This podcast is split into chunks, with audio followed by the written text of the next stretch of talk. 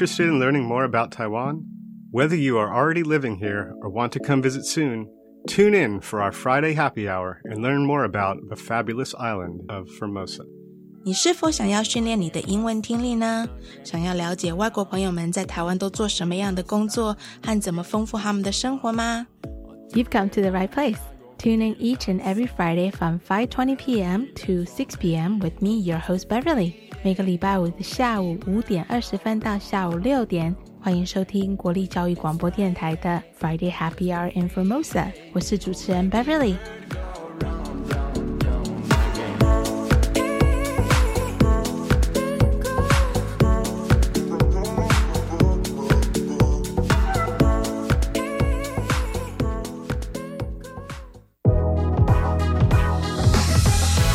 Happy Friday, everyone!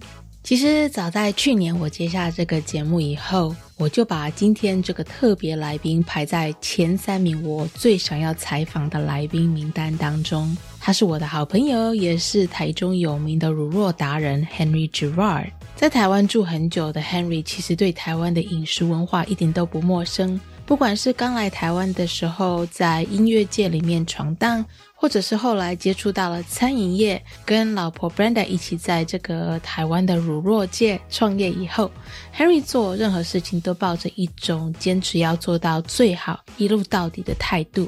可能是我从一开始认识他，就是从一个朋友的角度，我一直觉得他就是一种很随性、幽默，而且是很好相处的人。所以我第一次去他们店里面看到他那么认真的样子，其实真的是吓了一大跳，是那种令人敬佩的职人精神吧。那因为你也知道，若是你有在听我们节目的话，我每次采访我好朋友的时候，都会不小心聊太多，所以接下来的这两个礼拜，就请你跟我和这一位台湾乳酪界的第一把手的好朋友 Henry 一起来闲话家聊吧。It's going to be an exciting show. I've invited my friend Henry from Dita Creamery in Taichung to come on our show. So just heads up, during my interview with Henry, you might hear some weird squeaky noises. And it took me a while to realize that it was actually his cat, Blueby, that was basically trying to say hi to all our audiences while me and Henry were doing the interview. So don't be surprised. Um, there's nothing wrong with the radio and nothing wrong with our interview. It's just Blueby trying to say hi to you. 废话不多说, let's get right to it, okay?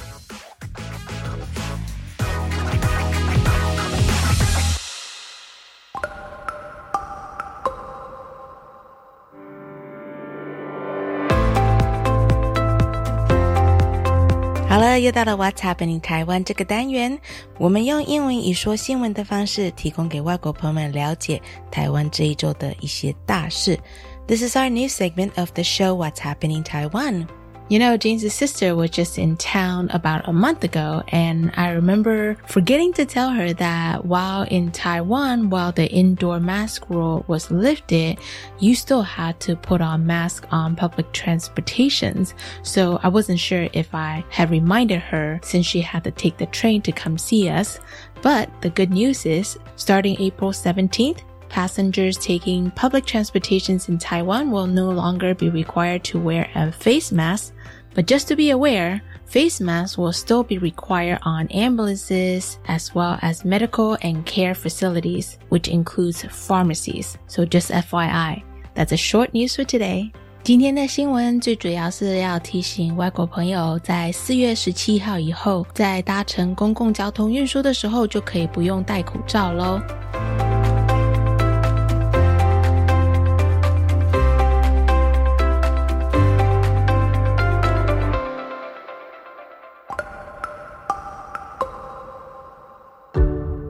Easy peasy language learning，跟我们一起轻松学国语。台语 English。 Hey Joe, well, you know, like from living in Taiwan. Most Taiwanese people are very hard workers, right? Yeah. So if someone's like working so hard, so hard, you, your coworkers working so hard on projects, kind of 辛苦了。辛苦了,辛苦了, right? That's a one way Mandarin way of Yeah. like telling someone, oh, like I think we Yeah. went over this with James too. This is a, I love 辛苦了. It's really, It's really cute. such a catch-all. Yeah, it's so really many special. times I've tried to. I've wanted to say it to one of my English-speaking friends, like Yeah. on the phone back Yeah. home, and then you're like, "What do I say in English?" yeah, yeah. Well, well done. Good yeah. job. Good but it's job. just You're not working so hard. It's not the same. Doesn't Yeah. have the same feeling behind yeah, it. Yeah. Once you understand the language, you know that's so unique. But in Taiwanese, like, there's obviously way to say that too. But like, if someone is working overtime, doing like all these things, like uh, doing a great job, you can kind of go up and like, you know, it must be stressful to be working that hard. Yeah. So you can go up and say, oh, jia good lot. Oh, that's hard. Jia is very Jia, like jia, jia jia. good lot. Good, Good, good, good, good. Uh, where's Yeah, your tongue yeah, going yeah, at the end of good? good. The top of your throat? No, Top of your head? it's just laying flat for Good. some reason. Good. good lot. good luck. Uh-huh. Jia good lot. Jack good lot. Yeah. Oh, sorry. I- Yeah, you're such Jia- a busy bee. Jack good lot. Yeah, such a wh- why, why working so hard? Like kind of like a jakula. Yeah, Jack good lot. it's it should be really really funny. you know? jakula. Jack good lot. Yeah, jakula. Am I even Good saying luck. it right? Yeah, you are. Okay. But I think some people might be like Jakula. a little bit like taken back. Like what? What is she saying? I Like want you to know, use like, that. Yeah, I'm going to use that tomorrow. yeah. Jack good lot. Mm. Jakula. Jack good lot. Jakula. Jack good lot. How would you say it in a joking way? Like, Like exa- exactly what I said. you can't drag it out. You can't be like, chocolate. yeah, good. Lot. I'm just trying to think how am I going to do it as a joke. How would I do it as a joke? Is I mean, It's it's really like al- almost like a joking way of saying it. Yeah, Like, it the is. way I, It is I already. perceive it. I'm not a Taiwanese language expert by Yeah. any means, but I think that's something I would say. Like, if- but then like some people might be sensitive. Like if they're like, "What am I working too hard?" Like what Yeah. you're saying, like you know, like I that's shouldn't be doing that. That's why I say that. te- Yeah. I would test it on coworkers first Yeah. because they know that I'm not being weird. They know I'm just trying to right, experiment. Tell me if. I've. Let's see what they say. Yeah, tell I'm me going to use it with the with the IU who, Yeah. cook, who cooks lunch. Uh-huh. Jakulat. uh, or like oh, Jakula. I know this is another word that goes well with this is uh, jakanghu. Same ja. Ja, yeah, Ja- very. Right? Jakanghu. jakanghu. Who. Who? Jakanghu. H U sounds like H U. yeah, yeah. Ja- Jakanghu. Jakanghu. Yeah. Uh, like, okay, so you come Ja- to my house. Jakulat. Jakulat. Jakanghu. Yeah. So if you come to my house, right, I made like this fancy 10 course Mm-hmm. meal and you're, I'm just going overboard with this like thing. And you, you come over to my house like, ah, jakanghu or Jakanghu. jakanghu, jakulat. Just be funny. Like, Jakanghu. is like kung fu. Uh-huh. So, Ganghu. Yeah. Ganghu. I mean, it doesn't mean kung fu. Yeah, but but it sounds like It's the word writes out as kung fu and just means putting in so much work. Okay. Like Jak- over the board, like Yeah. I mean, not in a bad way. Yeah. Taiwanese has a way of like kind of like sarcastically Yeah, yeah, yeah. complimenting, but it's not like come off as sarcasm for Yeah. some reason. I think. Yeah. so if I'm going on a date and uh, the guy's like done his hair really nicely and he's wearing nice clothes, perfume and whatever. Oh, what is it? Cologne. Mm. Jakahu. No, Mm, to I think me it doesn't work me. on um looks. I think that's what it Oh. It works It's on like uh, it physical on effort. effort. Yeah. Jakahu. I mean, you could say it to somebody who spent a lot of time working on their hair, but I think unless you saw him taking the time to Right, that's when you would if, say it. if your other half is taking like 20 minutes just fixing his Poke hair, your head in yeah, and just say, Jakahu. Jakahu, yeah. Really, you could say, Ja ai sui yo. Oh, flip. One Yeah, more see, time. I'm compliment. It's I'm great. Compliment. Ja ai sui yo. Ja ai Ja- suyo. You want to be pretty? Ah, That much, you know what I that's a mean? good one. Yeah, like Ja and what did ja I ai say? suyo. Ja ai sui yo. Ja Ai, ai ai sui. is like I love, love. right? Ja ai ai sui. suyo. Sui is love, beautiful. Sweet. Really? Sweet. Sweet. 你说水耶 你就 sweet. Yeah, sweet. 加爱水哦，水哦，加爱水哦。加爱 I don't 水 even know 哦， if I'm saying this right, but that's what I would say. Ja, I see you. This is how language evolves, Beverly, by people experimenting. yeah, and ja, I, see you. I like that one. That That's one cute. feels easier, honestly, as an English speaker. That one is easier for me to mm, mm, say mm-hmm. than daka hu gang gang hu. I get stuck. I get kaka. Ah. Yeah, yeah, yeah, yeah, so, yeah. 加水哦，加爱水哦，加爱水哦。加爱水哦， Yeah. 加 there you 爱 go. 水哦。That Okay. sounds funnier too. 加爱水哦。 Yeah. Oh, or you catch a coworker, you know, looking at herself in the mirror, Yeah. like Ja, I excessively. see ya. Yeah. Yeah. 加爱水哦。 That was fun. Mm.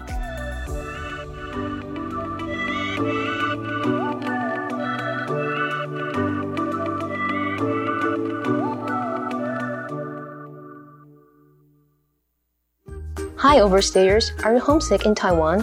From the 1st of February to the 30th of June 2023, surrender yourself to the National Immigration Agency. You will be exempted from detention and entry bans and only pay a minimum fine of NTD 2000. Call the toll free hotline 0800 024 881 or visit the NIA website for more information about the expanded Overstayer Voluntary Departure Program. This advertisement is brought to you by the NIA and Ministry of Labor. The Ministry of Finance kindly reminds you that the government is offering a one time cash payment of 6,000 NT to all eligible individuals, and there is sufficient time left until the deadline. Get your money via bank transfer or cash at an ATM or post office. Visit 6000.gov.tw or call 1988 for official information. Watch out for scams. A one time cash payment for all. The Ministry of Finance cares about you. 我们假日要去哪里玩呐、参观职业试探体验常设展，VR 和 AR 游戏互动，让小朋友了解以后上高中、大学可以学什么，还可以认识不同的职业哦。听起来好棒哦！这在哪里呢？在台北台湾科学教育馆、台中公共资讯图书馆、高雄科学工艺博物馆都有。在哪里可以查相关资讯呢？请上“记者动起来”脸书专业查询。以上广告是由教育部提供。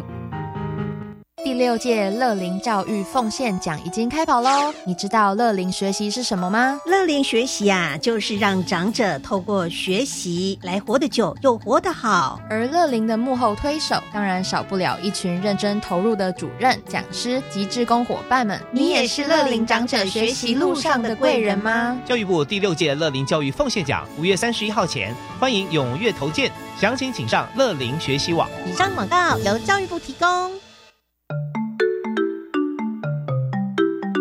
这里是教育广播电台高雄分台，我们的收听频率是高平地区 FM 一零一点七，恒春地区 FM 九九点三，澎湖地区 FM 九九点一，江南地区 FM 一零七点七。欢迎您收听教育电台所制播的优质节目。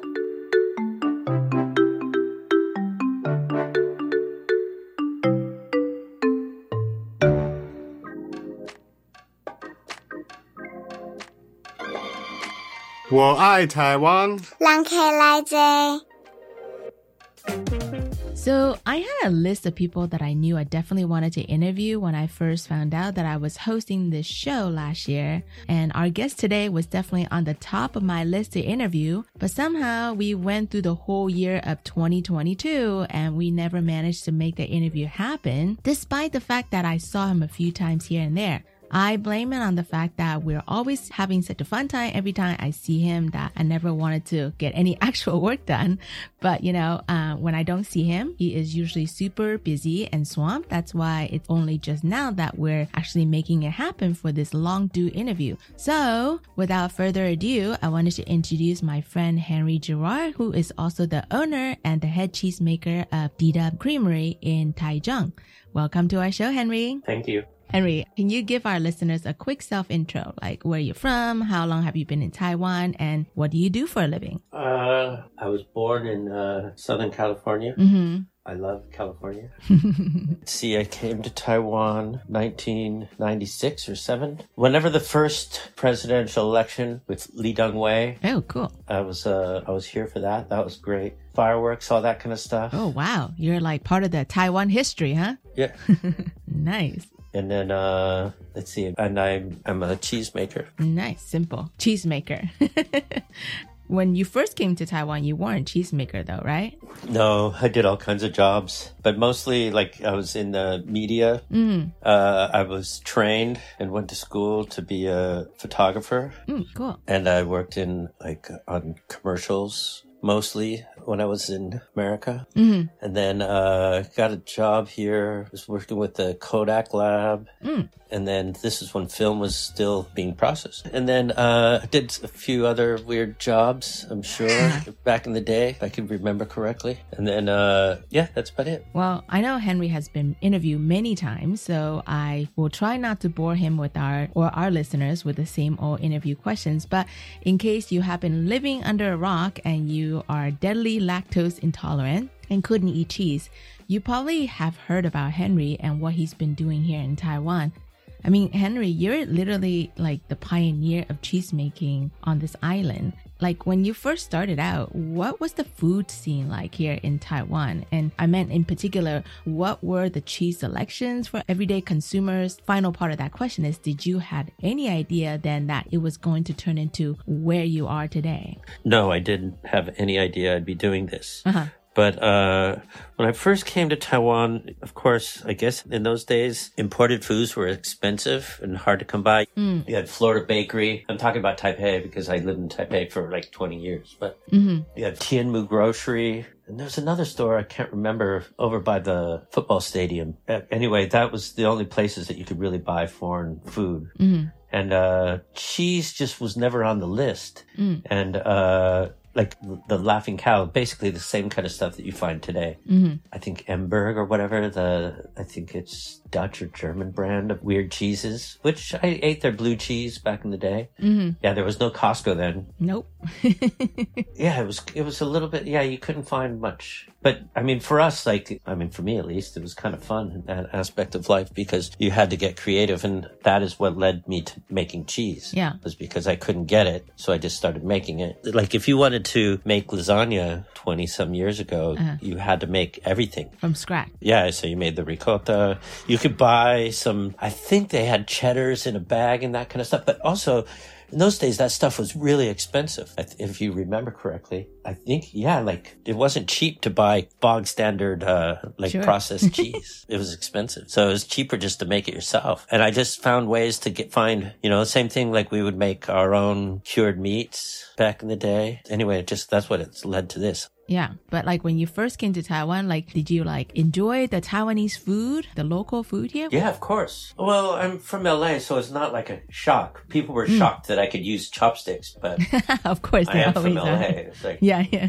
you know, like, and where I live, we have loads of Taiwanese people. Oh. And, you know, like in school, we have, I mean, Taiwanese Americans, Mhm. you know, Vietnamese, Samoan, Taiwanese. Yeah. So I was familiar with Asian food. Yeah. But of course, I love Taiwanese food and I- loved Taipei in those days as well. It was just food, it was just everywhere. Yeah. I just went and ate everything. but of course, being an immigrant, you miss your food. Yeah, of course. And at that time, you know, there was a thank God it's Fridays, a couple of those places, but even those days were really expensive. Mhm. I mean, the price hasn't really changed much. No. But, you know, 20 some years ago, 500 NT on a meal was a lot of money.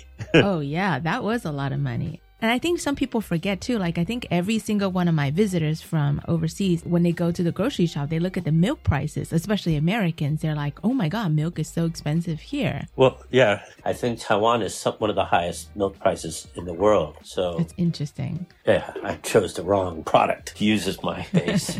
Well, I know some people are not as familiar with cheese as you and Brenda are. And, you know, by the way, Brenda is Henry's wife, who is also an intricate part of this business, which I will let Henry tell you all about that himself. You know, as they say, there's no I in team. And we've actually interviewed one of Henry's employee, Rachel, last year. And I mentioned Brenda just now. So tell us what Team Dida like. Well, of course, Brenda and I, we started this together. We're Mhm. co-founders and uh, we work closely together, nine to five. As soon as I leave the shop, I'd never talk cheese with her unless we're Mm. eating it. But uh, yeah, like, uh, of course, can never do this without her.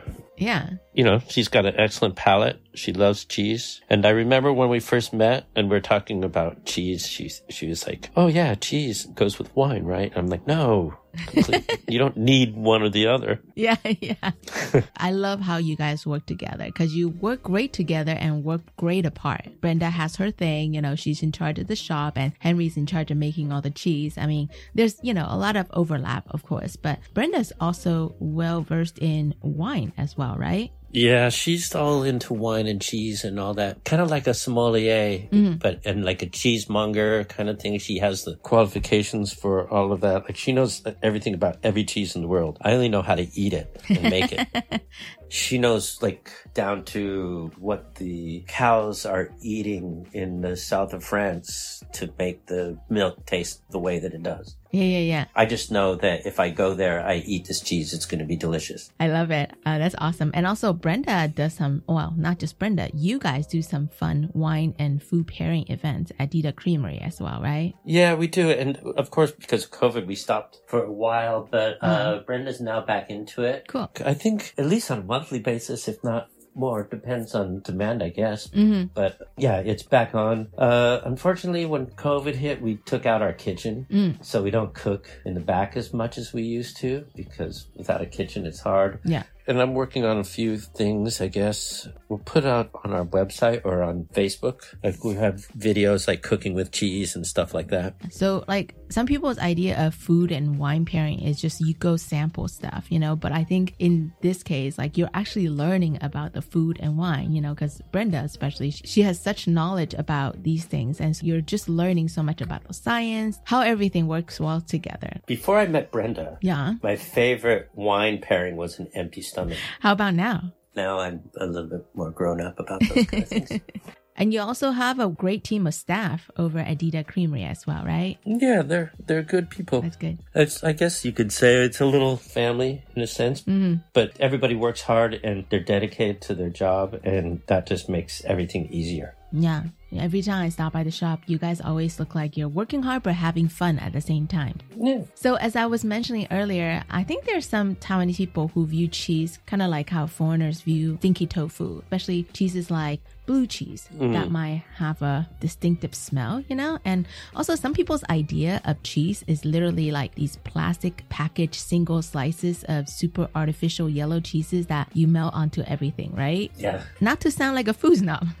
Well, sometimes those are good. They have their place. If you're gonna make a toasted tuna fish sandwich, what better thing than a piece of cheese slice? yeah. And also, you know, cafeteria style nachos. Why not, right? Okay, I'm not gonna go that far, but Come on. Or even better, you love those melty cheese you pump out of like a pump from 7 Eleven back in the days in the States. oh yeah, with jalapeno. Oh, yes, Oh, jalapeno. totally, yeah.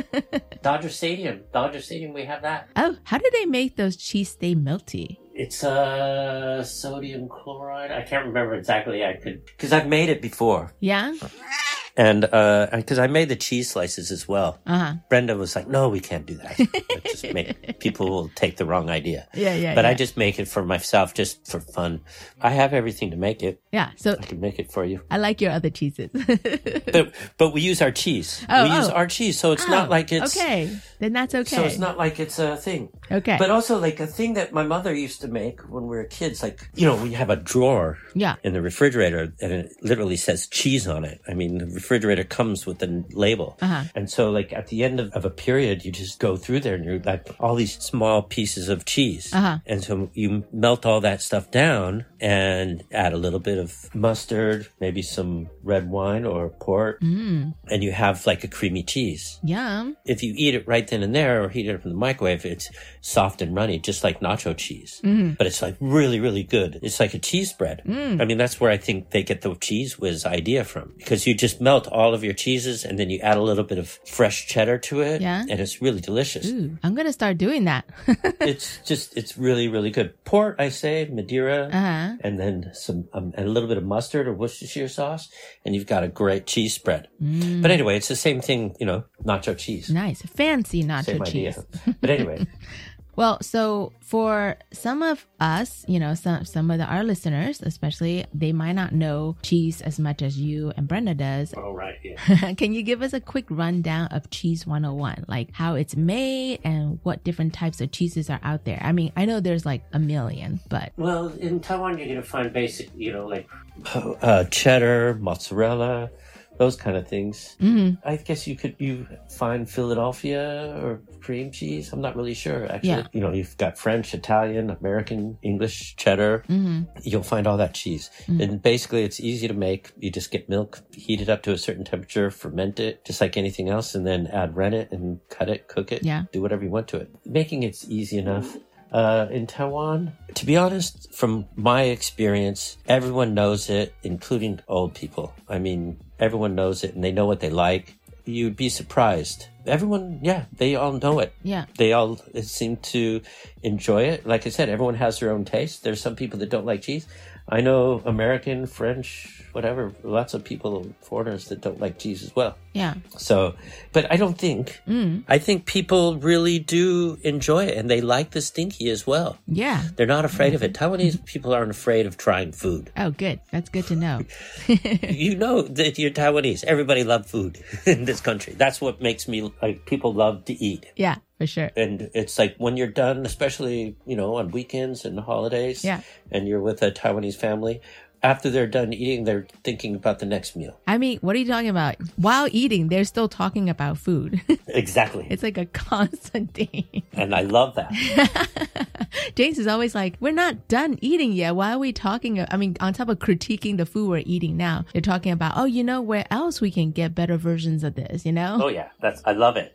So you know, and also like Taiwanese travel abroad and study abroad, and you know, and they're really interested in trying the local things. So if you're going to go to France, you're going to eat cheese. If you're going to eat or Italy or whatever, pizza. Come on, everybody love pizza. Totally. Who doesn't?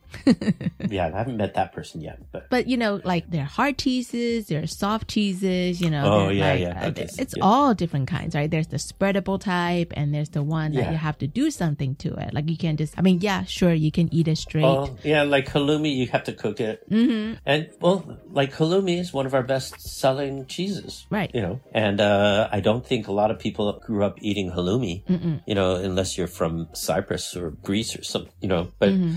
It's, it's a really popular cheese around the world and Taiwan's no different. Mhm. And the halloumi that we make Mhm. is definitely more for the Taiwanese people or palate because traditionally it's made of sheep or goat's milk. Mm. And then uh, also traditionally it's kept in a brine or it's quite salty. Mhm. And then you cook it and you add it to other things and it's, you know, it's a delicious cheese. Mhm. But I tried making it that way in the beginning Mhm. and it was too salty. People didn't like it. And then, and also a lot of people don't like or didn't like the goaty flavor. So I just switched it around. Basically, I made it how I'd want to eat it with local food. Uh-huh. You know, when I make like the Japanese style curry, Uh-huh. I use halloumi instead of chicken or meat. Huh. Interesting. Or I also use our cheddar cheese curds, but basically I just take the halloumi and I cube it Uh-huh. and I stir fry it Mhm. and then I put it aside, let it kind of like drain the olive oil off a bit. Mhm. And then when I'm ready for my curry to serve,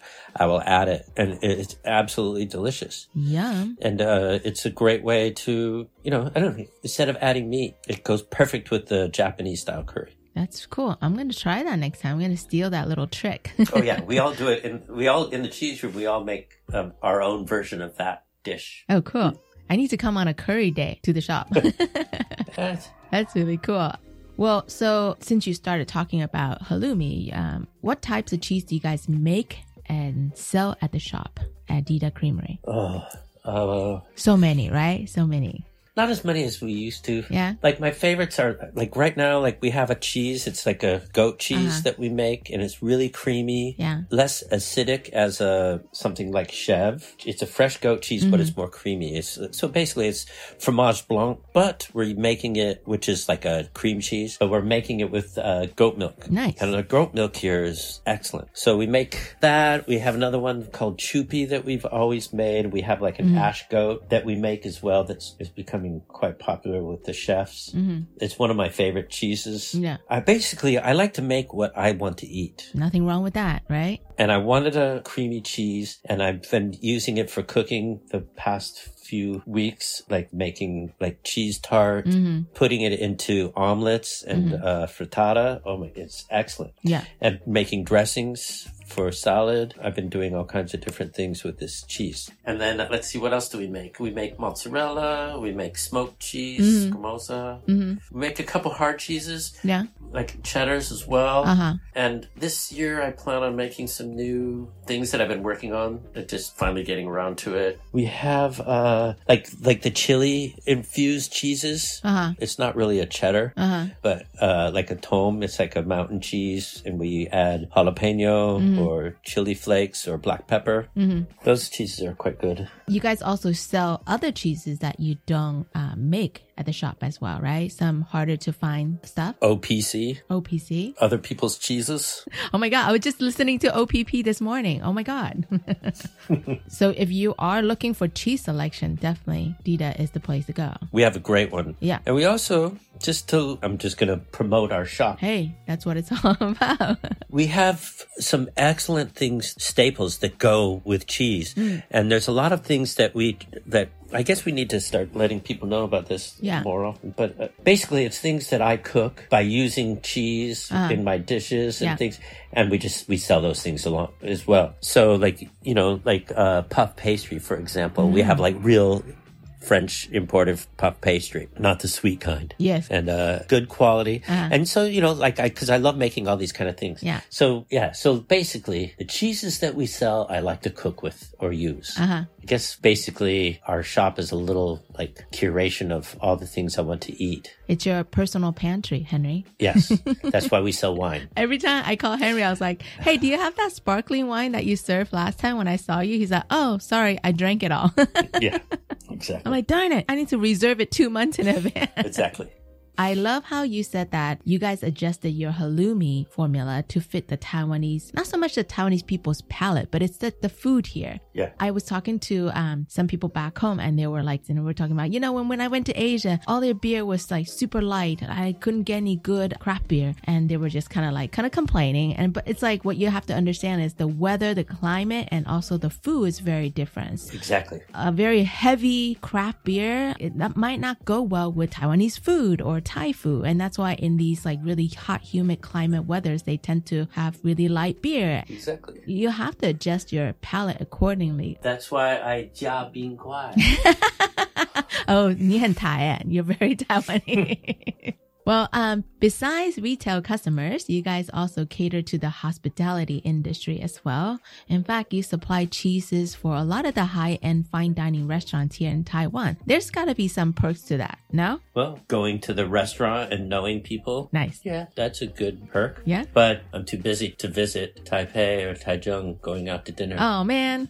Well, when you lived in Taipei, you took advantage of that. Now, like all the fine dining options out there. Yeah, and we have in Taichung as well. Yeah. It's just, I don't go out anymore. I get it. I'm the same way. I need to get, I guess it was COVID broke my social. hey, it broke everybody's, not just yours. We all become like super hermits. I need to get back on the horse. Yeah. Get outside. I think especially people who are good cooks, we become super, super hermits. Like, 'cause then you realize you can get all that at home. You don't need to go out, you know? Yeah, but I do love going out and I love eating out. It's fun. And yeah, it's just one of those things. I need to, like I said, need to get back out out there. Oh, when we come back to Taichung next time, let's use that as an excuse to go out. How does that sound? Yeah, that sounds, sounds like a great idea. I want to go back to your clientele. Oh, yeah. Would you say your retail clients are mostly foreigner expats or, I mean, are they mainly Taiwanese as well? I would say mostly Taiwanese. Yeah. And would you say that Taiwanese clients, uh, customers tend to lean towards any kind of specific kind of cheeses? No, No? That's I mean across the board. I mean they. That's what I'm saying. It's like you know Taiwanese have a great palate Mm. and they understand good product Mm. and they like good things and uh and you know like especially moms, family, you know moms, dads. They want to provide something good for their family. Mhm. I think our brand is trusted Mm. where they know we're going to give them a good product that you know with no preservatives and that kind of stuff Yeah. you know, including down to pretty much everything that we sell. Uh huh. I mean, not everything, but you know what I mean. Yeah. It's like we try to give the people the best quality that we, you know, that we can. And then people know this. And it's the same thing with wine. I mean, I would say Taiwanese people know more about wine on the whole than most Americans. Here's the thing that I find about Taiwanese people in food. Uh, If they like something, Yeah. they will search it out Uh. and they will get it and they want the thing, they want something that's authentic uh-huh. And they want something that is delicious. And good quality. Yeah. So I, I think, uh, our clientele are, I wouldn't say they're foodies or anything. They're just educated Yeah. in what tastes good. They have a good palate. Yeah. And if you if you sat down in our shop and watched the type of people that come in, you have neighborhood people, Mm-hmm. You have old and young, and it's they're all over. It's everyone. Nice. You know, if you look at our Facebook, it's probably like mostly young girls or women, mothers. I mean, I have never looked at the breakdown, but I'm just guessing. Those are the clickers. Like, those are the one that click on the pose, like the pose, you know, right? Yeah. And when you sit down in our shop, you will see it's everyone. That's cool. And, uh, you know, there's a lot of foreigners, of course. Yeah. I mean, it's both. It's like, you know, like in Taichung, there's quite a few expats, you know, working in the, uh, industries here. So, you know, you got a lot of people coming in looking for something. Brenda is the person you need to talk to about this stuff because she's always downstairs with them. I'm always on the second floor making the cheese. yeah. and, you know, I, I'm not really down there as much anymore. Yeah. But, uh, I think our clientele is a wide range of the Taiwanese population. That's really awesome to hear. Like, cause when I first, when I first started doing this, Uh-huh. when we started thinking about it as a job Uh-huh. and opening and starting Dida, we were curious. We didn't do any research. Like, Uh-huh. do Taiwanese people love cheese? Yeah. The only thing that we knew is that Taiwanese people all travel the world. Uh-huh. They love good food. Uh-huh. And uh, they're not afraid to try new things. Yeah. So, and we're proven we're right. They really do enjoy it. So, You had good instincts and you're in the right industry here in Taiwan. I don't know about that, but anyway, Well, I think we talked a little bit earlier about this portion, but you know, besides being the best cheesemaker in town, in my opinion, a lot of people might not know that Henry is also an awesome cook in the kitchen. I've had some amazing meals at Henry's kitchen in his home, and Henry's cooking style, I literally would sum it up as like effortless, casual fusion home cooking executed with fine dining precision, with the bonus of endless supply of good cheese and wine, of course. Right? Uh-huh. is that is that good? Is that good? Is that a good description?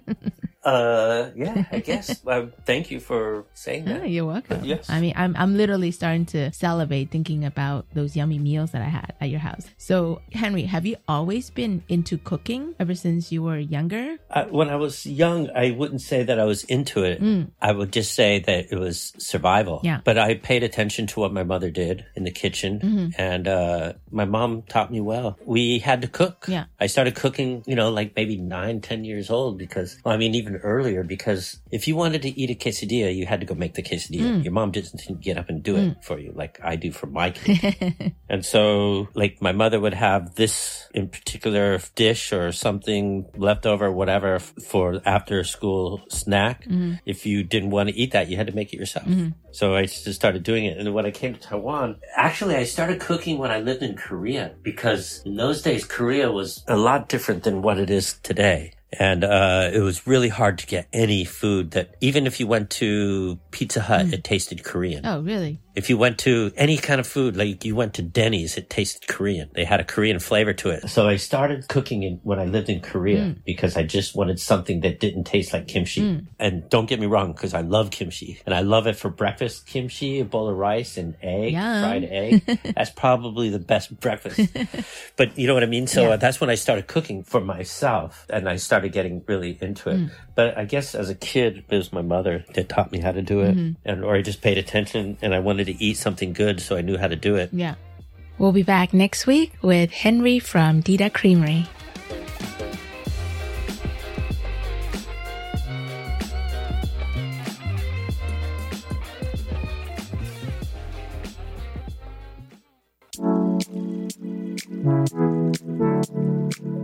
又到了节目的尾声。其实这应该是我第一次这么正式的跟 Henry 谈话吧。那 我发觉他其实是一个比较慢熟型的来宾，而且大家有没有注意到，我们在采访的时候一直有发出很奇怪的声音，起先我在剪接的时候，我以为是 Henry 在跟我开玩笑，然后故意拿一个小朋友的玩具在那边发出奇怪的声音。但是我剪接到最后，我才发觉那个声音，我给你们听听看，其实是他们家的猫咪 Bluebe 发出的声音，很好笑。所以，若是接下来在 Part Two 有听到这个奇怪的声音，你就知道是他们家的猫咪 Bluebe 在跟大家说 Hello 喽。